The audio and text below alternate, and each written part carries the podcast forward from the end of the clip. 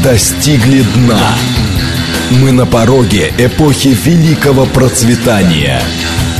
Экономика. Экономика. Программа предназначена для лиц старше 16 лет.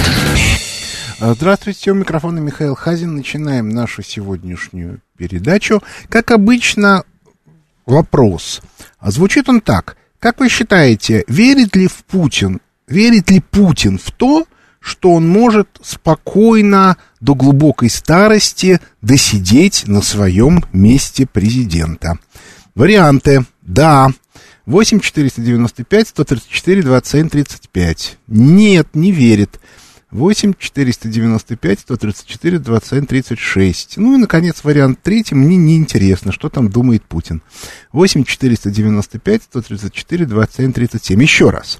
134 27 35. Путин верит, что он может досидеть до конца. 134 27 36. Не, не верит. И 134 27 37 меня не интересует, что думает Путин. Ну, как по, понятно, все эти а, а, варианты связаны с выступлениями Путина на Валдайском форуме. И интерес, собственно, вот с чем связан. Дело в том, что Валдайский форум это не для нас. Это специальное мероприятие, на котором Путин рассказывает для западного а, эксперта, не обывателя, а, как бы свое видение мира. Обращаю ваше внимание, что он регулярно, ну там, не знаю, раз в три месяца, раз в полгода, обращается к Западу с некими объяснениями. Ну, грубо говоря, замучитесь пыль глотать, или как бы вы сами это понимаете, что вы делаете, ну и так далее. Начался этот а,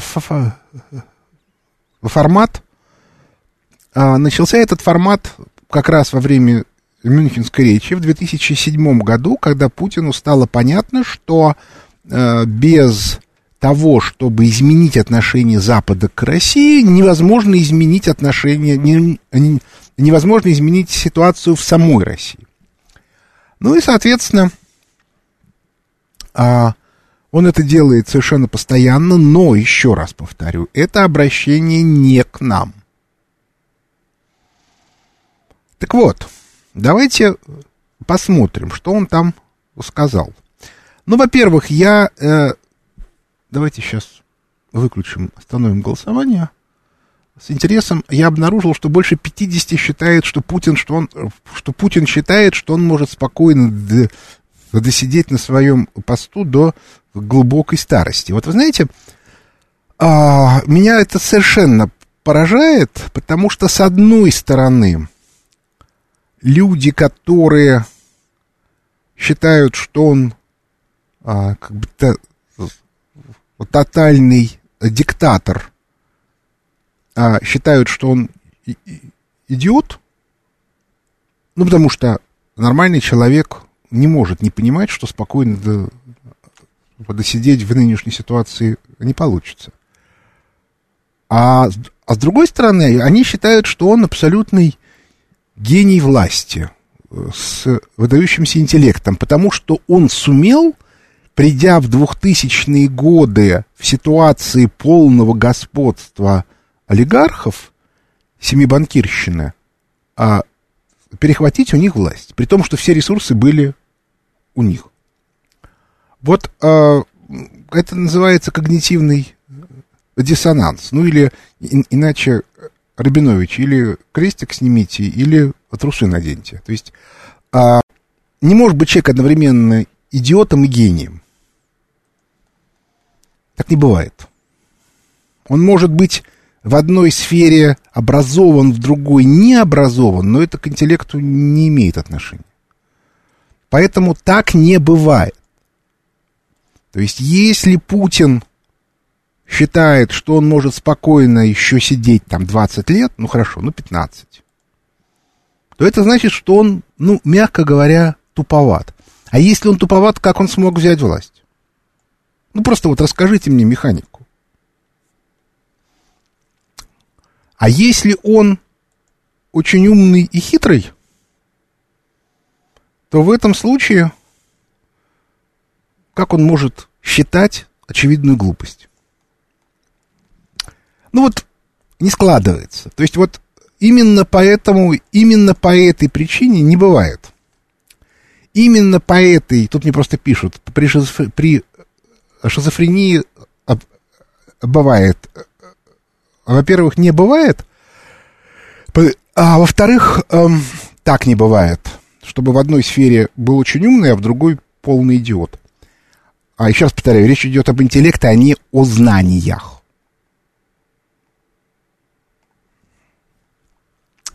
А во-вторых, а, Путин, у Путина нет никаких отклонений от абсолютно, он как бы в этом смысле абсолютно адекватен. Так вот, а, меня дико раздражает, когда люди отказываются думать. Когда они несут полную пургу. Вот еще раз повторяю, нельзя одновременно произносить фразу «это белое», а через 30 секунд говорить «это черное». Так не бывает. То есть, если вы так говорите, это означает, первое, что у вас нету критического мышления. То есть, вы не свои слова говорите а вы повторяете то, что вам вдолбили в голову.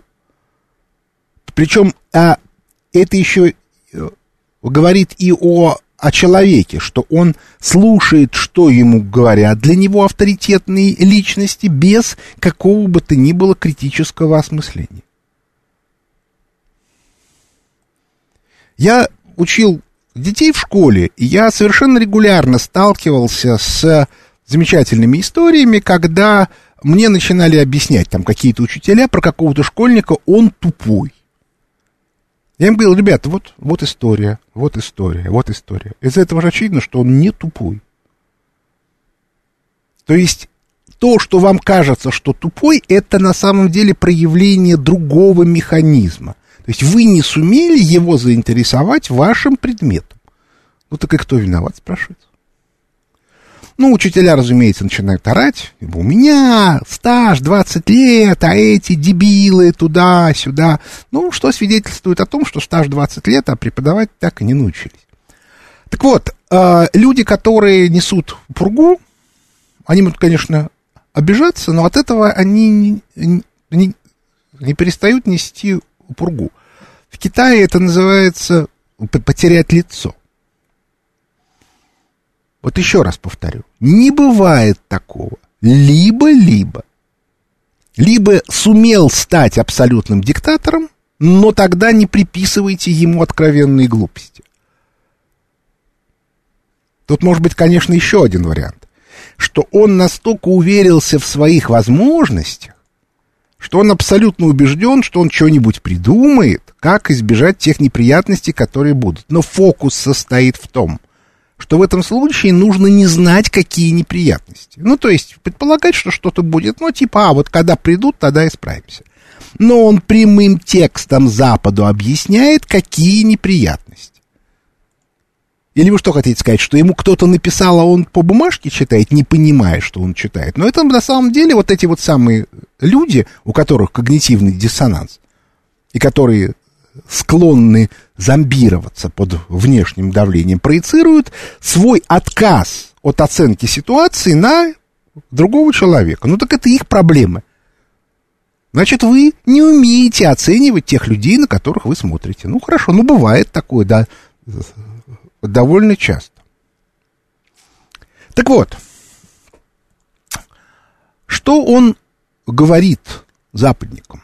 Он им говорит, что, ребята, тот механизм, на котором вы строили свою цивилизацию, закончился. В своей речи на Валдайском клубе он не стал описывать этот механизм, но этот механизм был описан в начале года в его Давосской речи. И, в общем, как бы, я этот механизм описал в книжке «Воспоминания о будущем» подробно. И вообще пишу на эту тему 20 лет.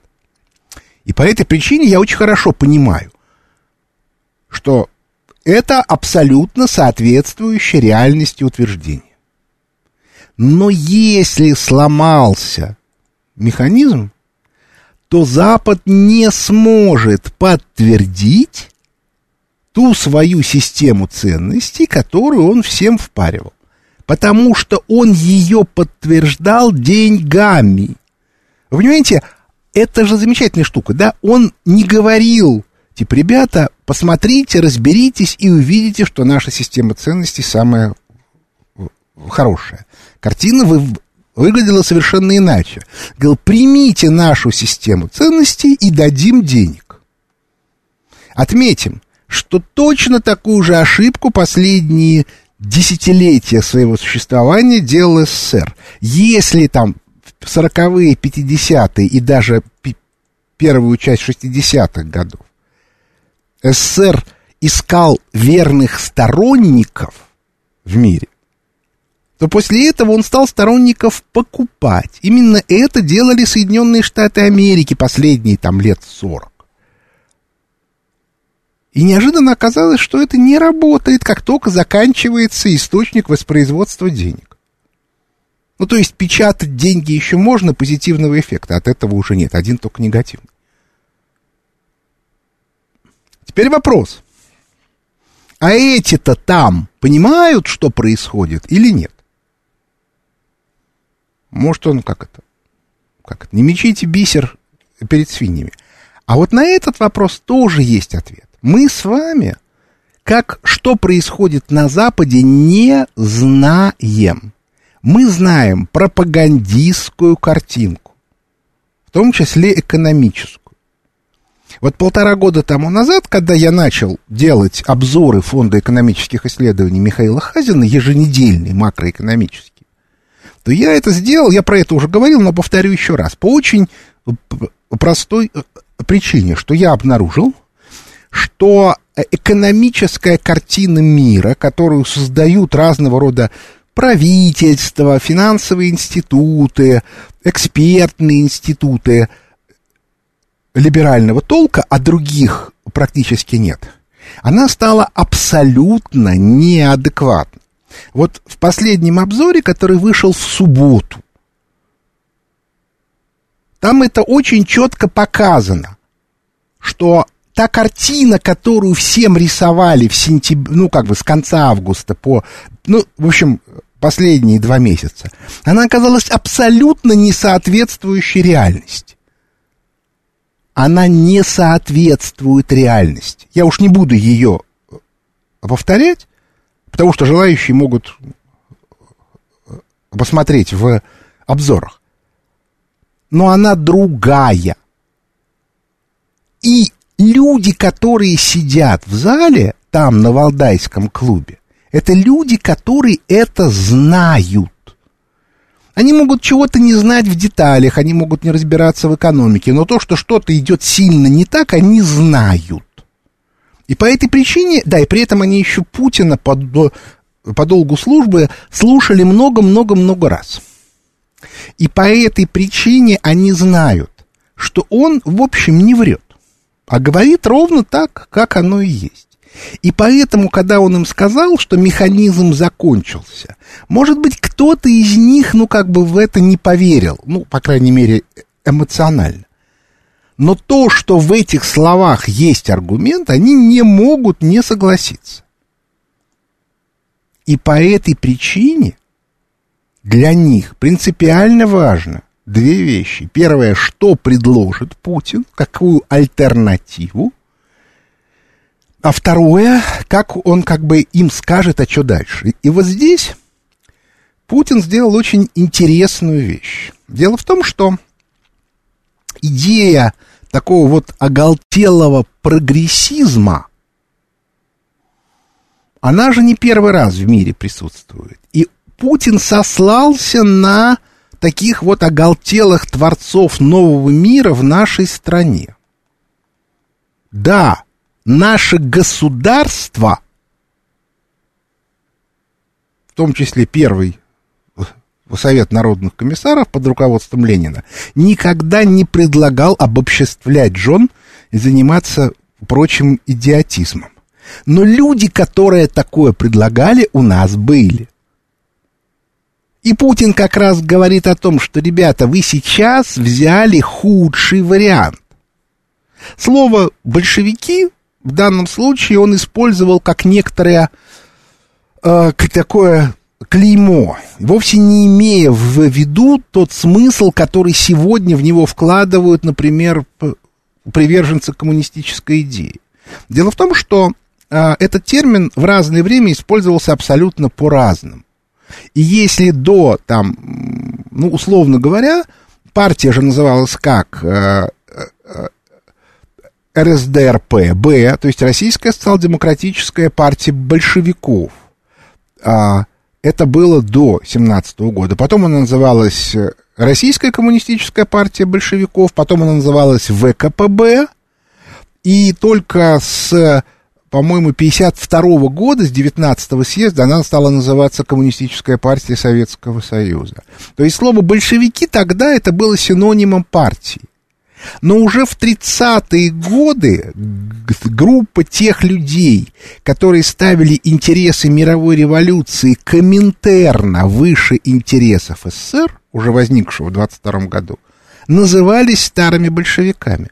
И в этом смысле схватка 30-х годов это была схватка старых большевиков с, а, со Сталиным. И а для Запада большевик это вообще абстрактный термин. Но это примерно так же, как у нас либерал. Слово либерал в русском языке последние там 20 лет ассоциируется, даже уже 30, со словом вор.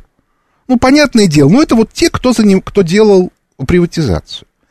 Когда какие-то там поборники чи, чистоты, э, так сказать, белых либеральных одежд говорят, нет, это неправильно, они не понимают слово либерал, мы говорим, мы-то тут при чем? Вы э, либералам скажите нашим политическим, чтобы они не использовали это слово. Ну, скажите сразу, партия воров. Ну, и все понятно, да? Гайдар партия воров, Чубайс партия воров, Набиулина с Силуановым партия воров. Ну, и все понятно. Но нет, они тоже так вот, соответственно, эм, а, кстати, вот эта вот идея, она же к нам пришла с Западу. Это не русская идея, она западная. И Путин как раз пытался объяснить этим ребятам. Ребята, вы идете по тому пути, по которому мы не пошли. Потому что мы с этой проблемой справились. Вот эти вот ребята оголтелы. В общем, были у нас ликвидированы. Хотя, конечно, они много разного безобразия успели понаделать. Так вот, а Запад сейчас именно в этот момент, вот, вот сейчас, принял вот эту же линию. То есть, условно говоря, они приняли вот эту модель тотального разрушения старой консервативной эм, э, модели управления обществом. Люди, которые это сделали, ну и которые это делают, они как раз совершенно не понимают, что они делают. И Путин обращается как раз к той части западного истеблишмента, который может понять, что происходит. Ну, то есть, ребята, вы ау, ау! А насколько он это делает хорошо, насколько он это делает правильно, мы сказать не можем, потому что миропонимание, ну, для того, чтобы понимать, как устроен мир там, там нужно не просто жить, там надо родиться. Ну, это вот то, что называется носитель языка и носитель культуры. Потому что даже если ты там живешь много-много лет, там 10, 20, 30, все равно какие-то глубинные ви- вещи ты не понимаешь. Я-то уж точно этого не понимаю. То есть я могу а, логику их каким-то образом восстанавливать. Но кроме логики есть еще и вот эти вот сверхценные вещи, ну вот в частности все те, кто двигает там БЛМ, пропаганду гомосексуализма, разрушение семьи, они же, очевидно, совершенно фанатики, ну такие вот, религиозные, но у них такой, такая специфическая религия, назовем это сатанизмом. Но, ну давайте разберемся, да, вот альбегойцы в 13 веке, не в 13, в каком? Да, в 13 веке. Они, против которых во Франции был э, катары, против которых во Франции был э, крестовый э, поход. Они же тоже исходили из некой логики, что второе пришествие будет, когда зла в мире станет больше, чем. А поскольку никак оно не происходит, то давайте мы специально будем грешить для того, чтобы объем греха стал настолько высок, чтобы, значит, пришел Спаситель, второе пришествие, и спас всех остальных. Мы жертвуем собой ради всех. Ну, это, конечно, такая вычурная логика, но это логика. Чем руководствуются те люди, которые вот сейчас ведут вот эту вот политику на Западе, я не знаю, я этого даже себе представить не могу. Может быть, это такая же логика. Хотя вряд ли. Ну так вот, а Путин обращается к тем на Западе, у кого логика есть. И он говорит, ребята, вы знаете, что у вас очень плохо. Мы знаем, что у вас очень плохо. Я вам говорю прямо, ваш механизм больше не работает. У нас есть экономическая теория, которая это описывает. Это он вслух не говорит, но это он в Давосе сказал. А, соответственно, у вас нету. Ну, хорошо, ну, нету, ну, прочтите, да, там, кни, книжка уже переведена на английский язык и продается на Амазоне. Читайте. Там, там ничего нету, там обычная экономическая логика. Более того, я знаю людей на Западе, которые не, независимо от нас к этой, э, к этой мысли пришли. Может быть, это не так как бы отработано, как у нас, но все-таки мы, мы этим уже 20 лет занимаемся. И у нас была априори политологическая школа, политэкономическая школа, а у них не было. Но, тем не менее, они это тоже поняли. Но дальше-то что делать? И вот им Путин говорит, ребята, выход к возврате в консерватизм, в классический. Кто-то тут начинает орать, вот фашист Ильин, еще чего-то. Вы знаете, это некий бред. А, потому что э, я, я могу вас уверить, Ильин был не фашист. Он просто пытался вот эту консервативную логику сдвинуть, ну вот как бы если маятник качнулся вот в эту сторону, да, он пытался его перетащить в другую. Типа, ребята, вы вот, вот туда убежали, да, давайте посмотрим теперь, попытаемся посмотреть, если побежать так же, как вы, но только в другую сторону. Я всегда говорил, Путин жуткий консерватор, как человек. И по этой причине ему и нравятся люди, у которых эта консервативная идея четко выражена и явно. Вот тут мне пишут, Путин принял хорошую позицию, отстраненно комментирует все происходящее в стране. Так он говорит людям, которым по большому счету на то, что в нашей стране наплевать.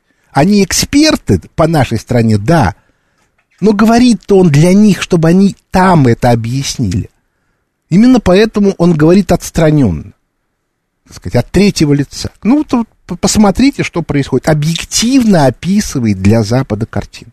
Совершенно понятно и совершенно естественно, и более того, очень как бы эффективно, скорее всего. Ну, потому что по-другому нельзя. Как только бы он начал примешивать какую-то эмоциональную вещь, тут же можно было бы закрыться и сказать типа нет. Так что я рекомендую всем еще раз эту речь послушать, не пожалеете. Перерыв на новости. Мы достигли дна. Мы на пороге эпохи великого процветания. Экономика. Экономика. Программа предназначена для лиц старше 16 лет. Возвращаемся в студию микрофона Михаил Хазин. Продолжаем. А, вот это очень важная и принципиальная вещь. А, современный Запад – вся его а, отработанная за много десятилетий риторика, идеологические конструкции и все остальное предполагает неявно некое мессианство. мы несем миру, они в смысле, неважно что. Правильный взгляд, правильное понимание, что такое хорошо, что такое плохо, как надо, как не надо.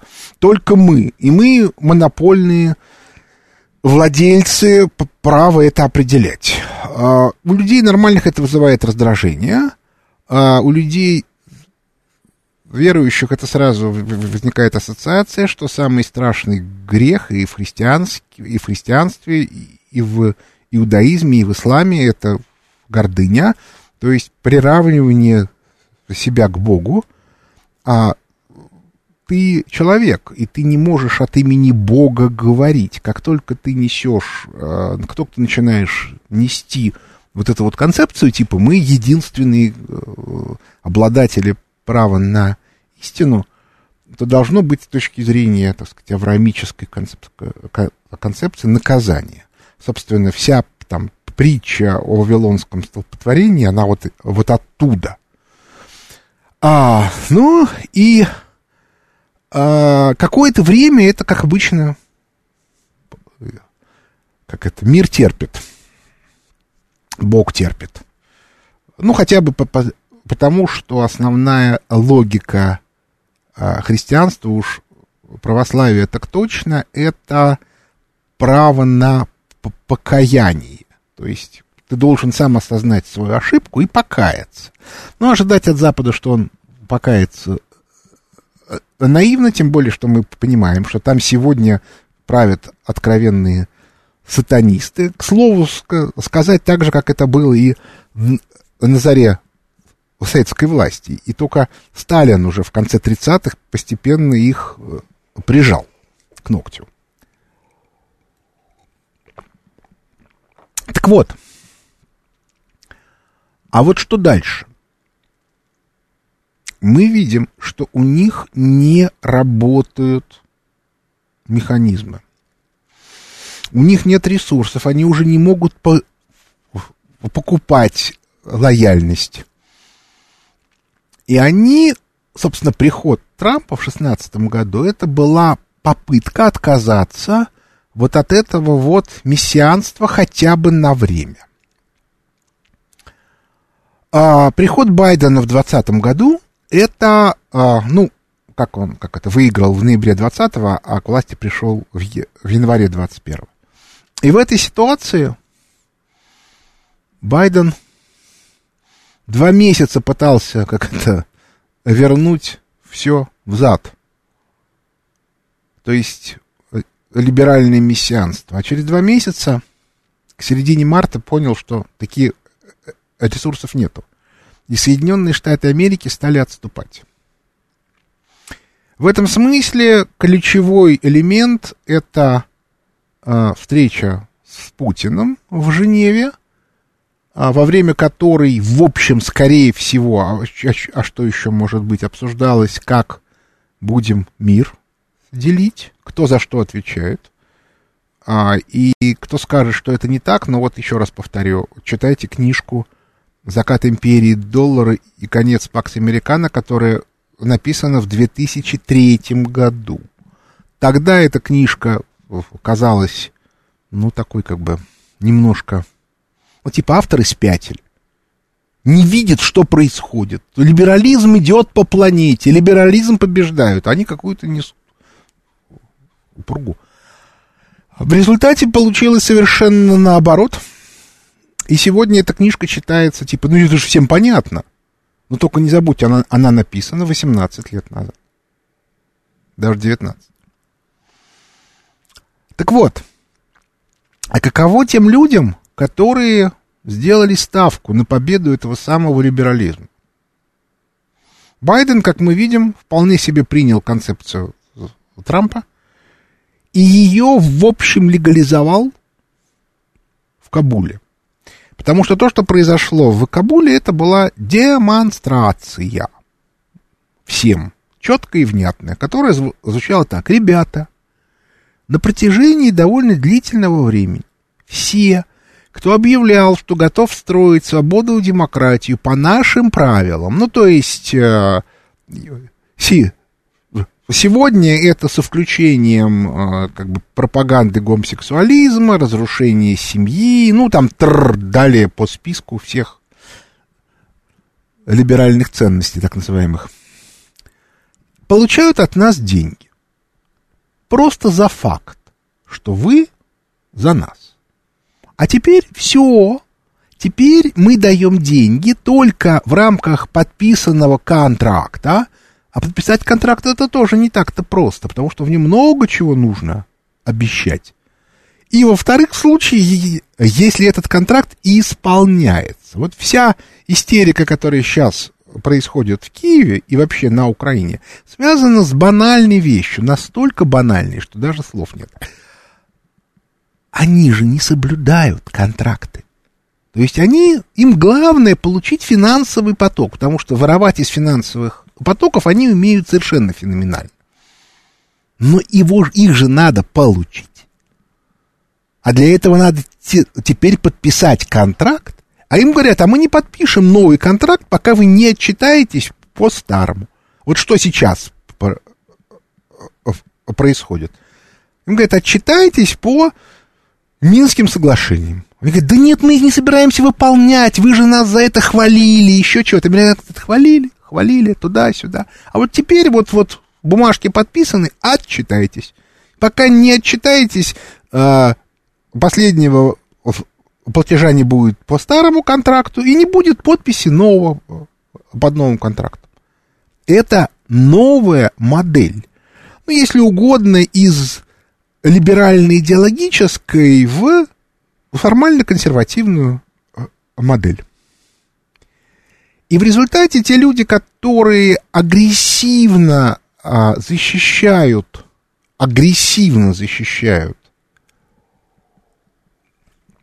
либеральную модель, а их много, среди них есть министры, премьер-министры, президенты, бизнес, элиты – они оказались в совершенно идиотском положении. Отказаться они не могут. Ну, грубо говоря, если ты 25 лет защищал не, некую позицию, то ты, конечно, можешь от нее отказаться, но проблема состоит в том, что попасть, как сказать, в элиту альтернативную ты не можешь. Ну, потому что там уже есть свои люди.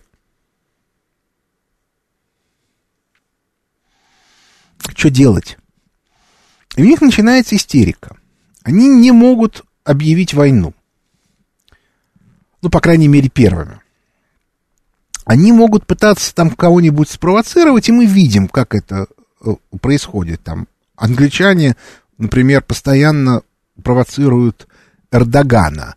Последний его фокус это э, э, он объявил о том, что будут высланы послы нескольких стран, включая Соединенные Штаты Америки. Мне пока ничего не известно уехали послы или нет, потому что приказ Эрдоган дал МИДу, а МИД теоретически мог это до послов еще и не довести. Мало ли что там Эрдоган сказал об раздражении. Посмотрим, как это будет. Мне это очень интересно. Потому что если это будет, то это, ну, как бы говорит о том, что э, Эрдогана вывели в ту ситуацию, в которой он начал уже рубать направо и налево. А, так и происходило, англичане его так и тянули, но все-таки э, одно дело желание, а другое дело, когда это все-таки осуществилось на практике. Кстати, обращаю внимание, британского посла и российского в этом списке нет. И вот только не нужно мне объяснять, что наши страны ничего не говорили по поводу там вполне конкретного диссидента, кстати, это не просто диссидент, а это олигарх местный, турецкий, которого Эрдоган посадил в, тю, в тюрьму. Такой Ходорковский. Разница только в том, что Ходорковский украл, а этот сам своими руками сделал. Так вот, э, ну, по крайней мере, э, частично. Так вот, э, ключевой момент всей этой истории – когда у людей, которые привыкли, что они, ну, грубо говоря, на гребне волны да, накатываются на какую-то территорию, и ее, так сказать, покрывают, а потом неожиданно обнаруживают, что волны уже нету, а они все по-прежнему стоят вот в такой вот позе, типа вот сейчас мы вот все, а, они начинают вести себя не то чтобы неадекватно, а в рамках их логики они продолжают себя вести адекватно, но с точки зрения внешнего наблюдателя они начинают нервничать. Вот 13-14 ноября в Дубае будет мой большой семинар, на котором я постараюсь эту их логику объяснить, потому что э, э это нужно понимать практически любому человеку, который в силу обстоятельств связан с какими-то внешними силами. Ну, там, занимается бизнесом, который зависит от, от отношений с другими странами, а который э, как бы поддерживает в, в силу работы или в силу там каких-то личных или родственных отношений отношения с, с миром. Это важно знать тем, кто э, бы э, смотрит за тем, что происходит в нашей стране с точки зрения отношения с внешним миром, ну и, и так далее и тому подобное. А, потому что люди, у которых вот выбили вот этот вот инструмент на котором, котором они осуществляли некоторую экспансию, еще раз повторю, я опять сошлюсь на Путина, который сказал, механизм закончился. И дело, и совершенно не важно, что а, там, мы в книжке про это писали уже несколько лет тому назад. Дело в том, что мы, а, ученые, и по этой причине кто-то может к нам прислушиваться, а кто-то говорит, а что мы этих будем слушать? Они маргиналы, у нас вот есть свои экономиксисты. Они говорят, нету такого. Идея, как там говорил Ленин, что идея э, тогда э, становится подавляющей силой, когда она овладевает массами. Вот слова Путина, а их слышали все сказать, те, кому вообще интересно, что происходит в мире. Нас слушали не все, а только очень ограниченные люди. А Путина услышали все.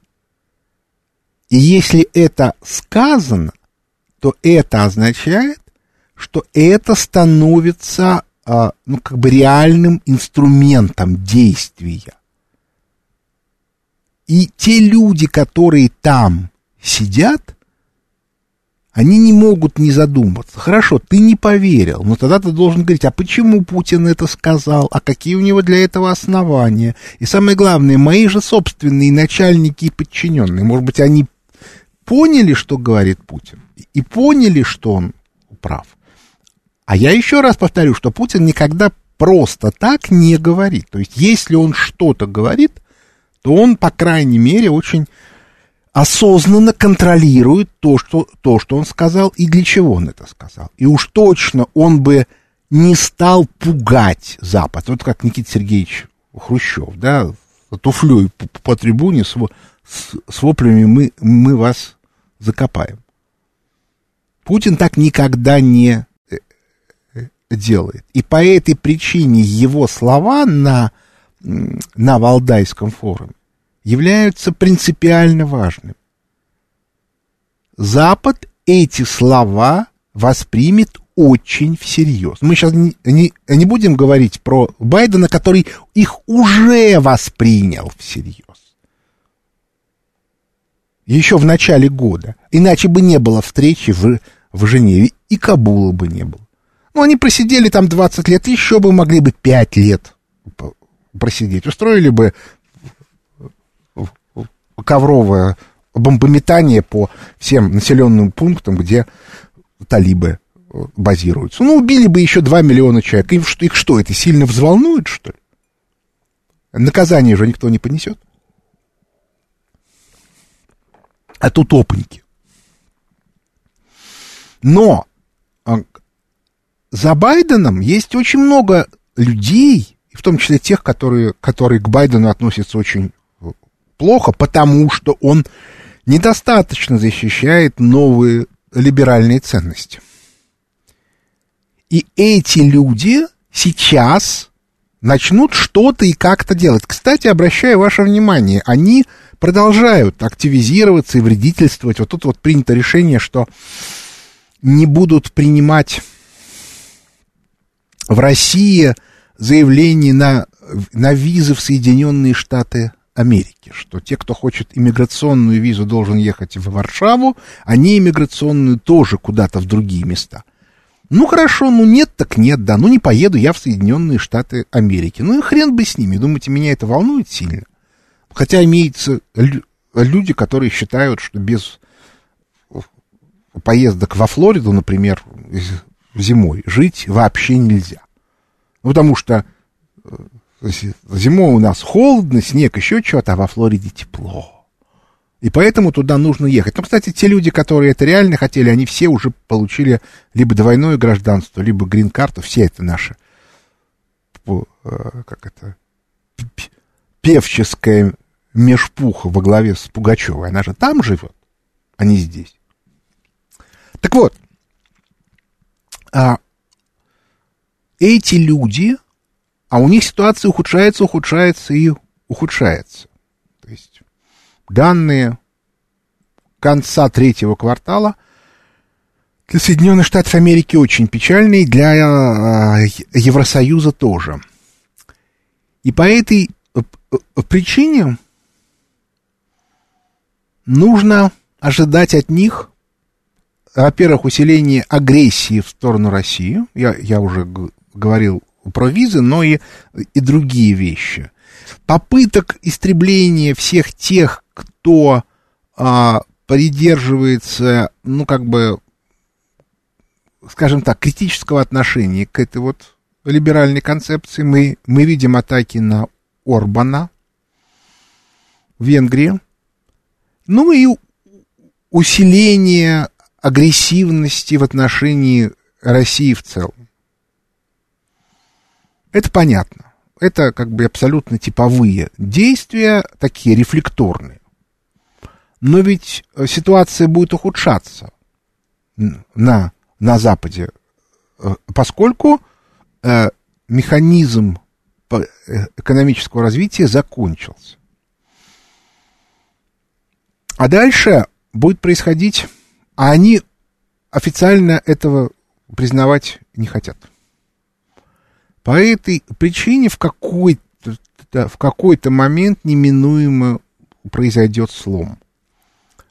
Мы, я как бы об этом писал уже несколько раз. Мне, мне сегодня представляется, что наиболее вероятный э, момент, который станет триггером, который запустит эту цепную реакцию распада либерального Запада, будет атака Китая, ну, захват Китаем Тайваня. А, избежать этого уже практически невозможно, и вопрос только в том, когда. Это может произойти уже в ноябре, может произойти в декабре. У меня даже была мысль, когда вот отключили Facebook, а, что это как раз элемент начала этой атаки. Но тут я ошибся. А, ну, это, собственно, была мысль, да, я как бы на ней не очень настаивал. Так вот, как только это произойдет, мы окажемся в очень сложной ситуации, потому что ровно потому, что и Путин говорил, что будет, и мы говорили, что будет, а больше никто не говорил, очень много людей во всем мире снова начнут смотреть на нас. И вот тут принципиальный вопрос, а готовы ли мы к этому? То есть мы свои-то проблемы еще до конца решить не можем. Ну, потому что у нас экономикой рулят либералы, финансом рулят либералы, потому что у нас все чиновничество и на местном уровне, и, и практически все на региональном, да и на федеральном тоже абсолютно либерально настроено. То есть они, ну, их народ дико раздражает. Ну, типа, ну что вы тут, что вы тут ходите? Хотя что-то делается, но в общем и целом система обратной связи отсутствует полностью. То есть все, что хорошее делается, ну, ну там типа вот появилась система, как это называется, МФЦ, да? В общем, куда можно прийти и документы сделать. Ну, реально, это хорошая вещь. Была бы такая в СССР, ну, как было бы жить легче. А с другой стороны, да, у вас вот, все эти цифровые истории, когда вам говорят, а вот вы давайте разрешите использовать ваш цифровой профиль, а потом выясняется, что ну, по еще такого пока не было, но легко может быть, что по вашему цифровому профилю, где, где, где-нибудь на Дальнем Востоке кто-то взял кредит. А вам говорят, отдавайте. Вы говорите, да я здесь при чем? Он говорит, ну как, вот же ваш цифровой профиль. Ребят, ну это же бред. Меня там и не было никогда. Какая разница, были вы или не были, вас идентифицировали, все. Вот, и такого рода истории еще будет. Так вот, а, нам придется очень быстро создавать вот эту самую консервативную модель, о которой, кстати, тоже сказал Путин. Модель, в которой принципиально важную роль сыграет общество. А мы к этому сегодня абсолютно не готовы. Вот клуб э, улица Правды, мы постоянно пытаемся вот эту вот тему обсуждать. И мне кажется, что одной из главных проблем в ближайшее время постепенно становится не столько экономика. В экономике, ну, я уж не знаю, там, что там думают другие, но я-то уже четко понимаю, что при правильном подходе можно обеспечить довольно мощный экономический рост, ну, уж как минимум на 20-25 лет в нашей стране. Будет ли это сделано, это отдельная тема, не, не знаю. Но, по крайней мере, можно. А вот как сделать так, чтобы люди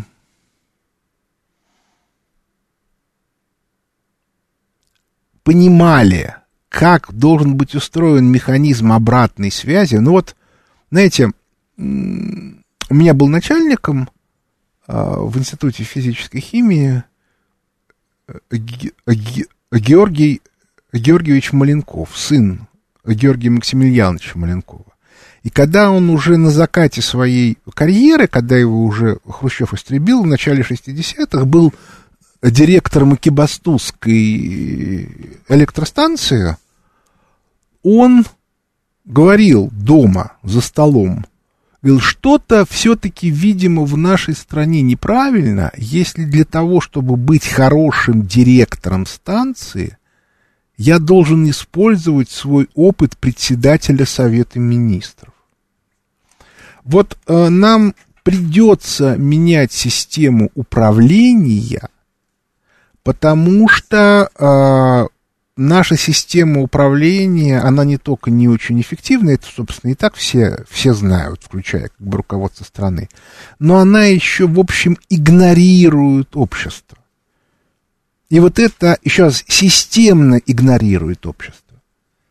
Я, например, понимаю, как можно влиять на власть, но со своим опытом. А люди, которые такого опыта нет, этого делать не могут. И эту систему нужно каким-то образом восстанавливать, иначе будет все плохо. Перерыв на новости. Экономика. Экономика. Возвращаемся в студию микрофона Михаил Хазин. Начинаем отвечать на, на вопросы слушателей. Здравствуйте, слушаю вас. Михаил Леонидович, э, доброе утро. Э, Виктор Михайлович из Домодедова.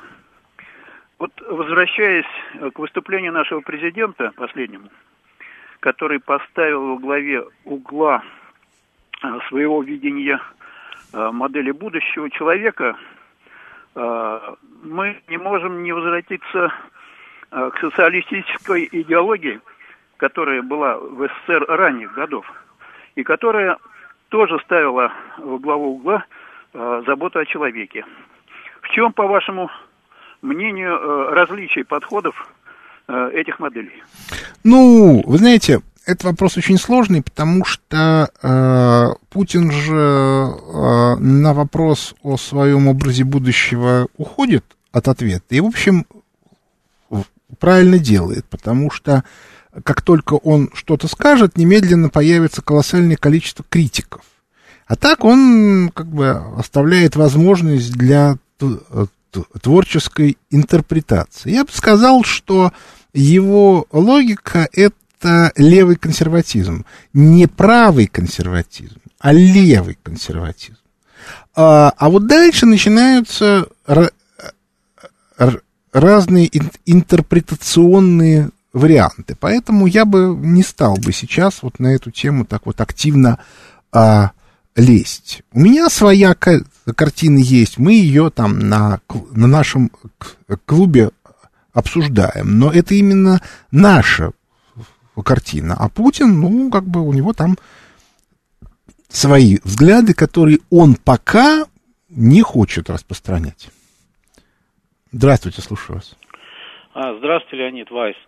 А, спасибо вам за содержательный экспертный прожект о форуме Валдай, который действительно заточен, ну сейчас пролетел действительно незаметно в предыдущий, который действительно заточен не на обывателя и зевак. А у меня вот вопрос, вот многие звонари говорят, что у нас капитализм, вер, вер, вертолетные деньги это зло, в отличие от западных стран для домохозяйств физических лиц, и не только в пандемийные годы. Но тем не менее, видимо, не понимают, что с незапамятных времен у нас капитализм, так называемый, живет не по принципу самоокупаемости, самофинансирования, самофинансирования в том числе из региональных и государственного бюджета, порой триллионы долларов ежегодно получает не только в виде льготного кредитования, субвенций, но и безвозвратных субсидий и дотаций. У меня вот вопрос. Недавно Набиулина говорила, что у нас сохраняется высокая задолженность по банковскому кредитованию, начиная от потребительских кредитов. Но, тем не менее, раскачка данных, данного кредитования на разных уровнях продолжается. Не, кажется, не является ли это раскачка инфляции в нашей стране? Спасибо огромное вам. А, этот вопрос некорректен. Вот почему. Дело в том, что инфляция это очень сложный процесс в котором очень много разных факторов. Ну, например, в Соединенных Штатах Америки бешеная инфляция, наличную денежную массу увеличили в 4 раза, а в 2008-2014 годах просто инфляции не привела. А сейчас а, а, аналогичное по масштабам приводит. Почему?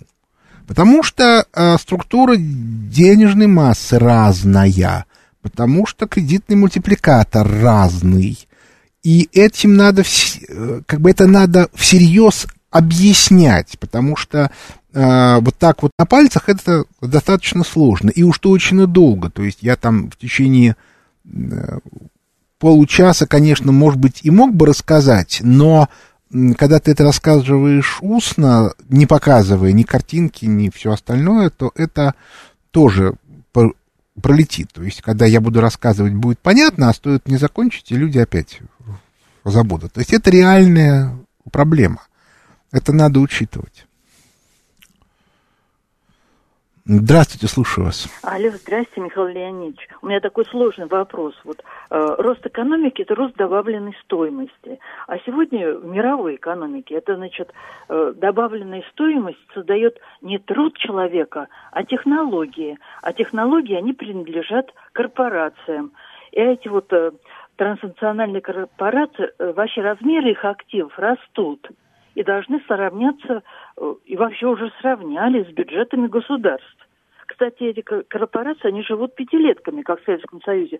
Вот объясните, пожалуйста. Ну, вы знаете, тут на самом деле вопрос сложный, потому что э, у корпораций на самом деле не столько живые деньги, сколько капитализация их, их акций. Если внимательно смотреть на реальные доходы, то очень многие корпорации существуют в таком устойчивом положении только благодаря тому, что есть эмиссия денег. А если эмиссию прекратить, то есть поддержку спроса, то, соответственно, и у них тоже будут большие проблемы. Поэтому нужно всегда очень аккуратно объяснять, в рамках какой модели экономики, в рамках какой модели экономического роста вы всю эту картинку рассматриваете. То есть это на самом деле, опять-таки, все очень непросто. И я поэтому очень не хочу делать как бы достаточно, ну, как бы спорные утверждения, которые в одних моделях верны, а в других не верны. Ну вот, например, вот возвращаясь к предыдущему вопросу, вообще говоря, печатание денег далеко не всегда ведет к инфляции. Но в рамках той схемы, которой деньги печатаются в России, это точно приведет к инфляции. А если схему изменить и сделать, например, схему, которую делал Геращенко в 99-2002 годах, то инфляции не будет. То есть деньги печататься будут, а инфляции не будет. Если очень коротко, то, то э, или, э, как бы для того, чтобы э, при печатании денег не было инфляции, нужно эти деньги вкладывать в реальный сектор, а не в потребление. Кстати, так делали китайцы, но сейчас этот механизм у них исчерпан, а у нас нет. Здравствуйте, слушаю вас. Ты мне хочешь от больше? Будет. Здравствуйте, слушаю вас. Алло. А, добрый, добрый день. Здравствуйте. А, подскажите, пожалуйста, я вот понимаю, что, вернее, я согласен с вами. Как вас зовут? Да, меня зовут Юрий Москва. Да, слушаю. Я согласен с вами, когда вы говорите, что либералы не дают Путину развивать э, страну э, и экономику. Это я уже не спорю, абсолютно согласен. Но скажите мне, пожалуйста, я вот как производственник не понимаю, что если я создал систему жесткого подчинения э, сверху донизу, то тогда я должен отвечать, как, допустим, начальник производства, за все, что у меня творится на моих участках, за разливы за мусорки в Шиесе, за разливы в Норильске и так далее. А если я не отвечаю, значит, я плохой начальник производства, значит, меня надо, надо гнать. Ну, во-первых, у нас нет системы жесткого подчинения. Вообще в политике ее не бывает никогда. Это вам не а, жесткая технологическая си- система. Да и на заводе тоже. Директор завода далеко не всегда может напрямую командовать работягами. То есть он должен много-много-много лет создавать э, систему, в которой у него есть там служба главного инженера, э, начальники цехов, э, у начальников цехов есть мастера, ну и так далее. И для того, чтобы эта система эффективно работала вниз, и то, как показывает опыт, она, она работает эффективно только тогда, когда она делает какую-то типовую вещь. Стоит появиться какой-то нетривиальный задача, как эта система начинает рассыпаться. А, а, в, а в управлении государством практически все задачи являются нетривиальными. А, а во-вторых, нужно понимать, что, а, ну, представьте себе на секундочку, что у вас э, завод, вы директор у завода, а у завода три акционера, которые между собой воюют. И из шести начальников цехов два подчиняются своему, одному из владельцев, два другому, а два третьему. И попробуйте этой системой поуправлять. Я на вас по посмотрю. Вот у Путина примерно вот такая вот ситуация. А зачисткой заниматься, ну, это не так-то просто.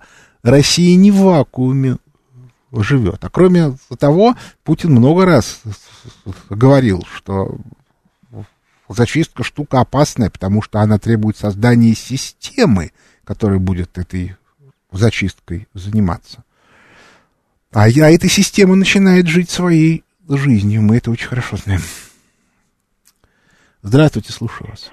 А, добрый день, Михаил Георгий. А, Михаил, я не буду расшаркиваться, как вот э, Говорлин, говорливый такой человек э, с фашистским ником Вайс, а соглашусь с вами в том, что вот просто так Путин ничего не говорит. А, это раз. Вот Путин, а, оценивая, вернее, как бы обрисовывая как бы направленность будущности страны, э, ну, и не, не только на Валдайском, но и раньше он говорил, что вот э, мину замедленного действия под э, саму страну, СССР, заложил сам Ленин, как ни странно. Вот. И вам на прошлой передаче звонил человек, э, Евгений такой, упертый коммунист, который сказал, что, ну, что-то он сказал из Ленина, и вам задал вопрос напрямую в лоб. А вы что, с Лениным не согласны, Михаил? Типа сейчас подъедет воронок и вас заберет. Я хочу сказать вам, э, повторите, депутат Журавлев такой от Родины. Вот я слышал его, хочу процитировать, как вы прокомментируете. Он сказал, что, э, в принципе, Ленин политический лузер, поскольку он закончил НЭПом. А НЭП это проигрыш, это возврат капитализму. Это первое. Вот. И миллион э, рублей стоил коробок спичек в 2018 году. Вот что такое было когда политик руководит экономикой. Спасибо вам. Ну, э, давайте не будем упрощать ситуацию. Ленин взял власть, и это была его задача. А то, что не получилась экономическая модель, которую они там делали раньше и придумывали, ну, на самом деле это марксовая экономическая модель, ну да, она не получилась. Но они стали придумывать, и в конце концов, к концу 20-х годов уже команда Сталина придумала модель успешную. Наоборот, они как раз показали свою высокую эффективность политическую тем, что они сумели в критической ситуации придумать работающую модель. То есть они молодцы. Ну, они реально молодцы. Другое дело, что а, это было там не всегда просто. Ну вот и все.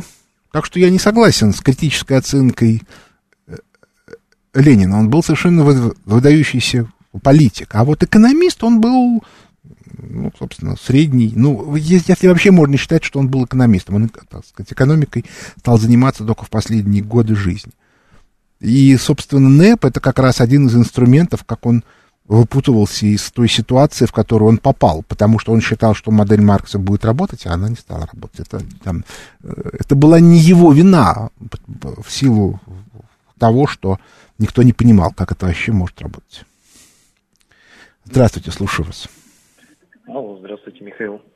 А, Виктор, город Иркутск. Да, а, слушаю. Два вопроса. Первое. А, вот вы говорите, что экономика России недофинансирована очень сильно. Недоинвестирована. А, недоинвестировано. Ага. А можно ли это как-то использовать во время вот надвигающейся мировой стагфляции? А, ну, в позитивном ключе использовать? Это первый вопрос. И второй вопрос. А, вот вы говорите, что в грядущий кризис нужно вкладываться в золото. А насколько надежны ОФЗ? Все, спасибо. Ну, знаете, ОФЗ это не ко мне а, поскольку я не являюсь специалистом по финансовым рынкам, и насколько это выгодно еще чего-то. Понимаете, золото чем хорошо? Оно ваше, да, оно вот ваше. Вот. И вы контролируете его. Оно там занимает маленький объем, поэтому его можно закопать. Только важно, чтобы никто не знал, что оно у вас есть.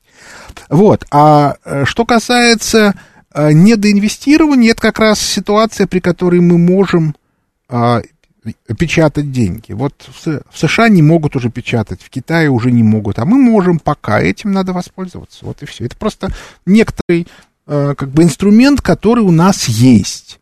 И надо его максимально использовать. Ну вот и все. То есть это такая вот абсолютно естественная и нормальная ситуация.